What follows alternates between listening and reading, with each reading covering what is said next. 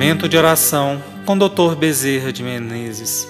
Mensagem do livro Entre a Dor e o Amor. Psicofonia recebida pela médium Shirlene Soares Campos no Núcleo Servos Maria de Nazaré. Interpretada por Ronaldo Ferreira. Música executada pelo violonista Ranieri Guimarães.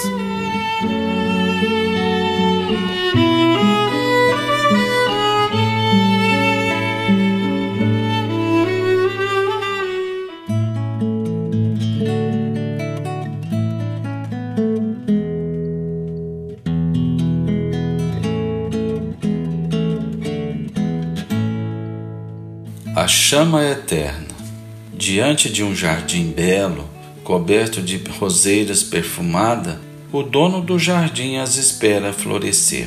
Não pensa na quantidade enorme de espinhos que seu tronco possui. Toma cuidado com eles, mas espera o florir das rosas. Quando uma única rosa brota, enfeitando toda aquela roseira cheia de espinhos, o dono do jardim olha avidamente outras que poderão surgir sabendo que serão rosas a enfeitar amanhã.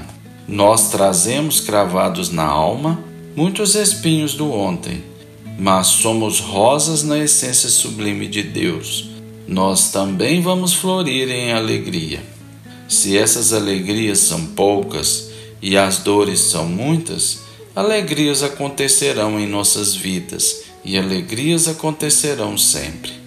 Mesmo que sejam momentos, dias, algum tempo, mas como as roseiras, o sorriso brota, a paz chega e nós nos transformamos num canteirinho de paz. Contudo, existe o tempo, às vezes longo, em que só permanecem os espinhos. O vendaval da dor assola e as pétalas de nossas esperanças, de nossas alegrias, caem pelo chão. Porém, não devemos esquecer de que essas pétalas caídas serão adubos amanhã. Esse adubo precioso que mantém nosso espírito vivo, que mantém a roseira forte e que mantém a possibilidade dela florir. Nós trazemos muitos compromissos assumidos de vidas passadas, no entanto, não podemos deixar que o desânimo, a tristeza e a desesperança nos dominem, porque só receberemos realmente um auxílio completo à medida que tivermos total confiança no alto.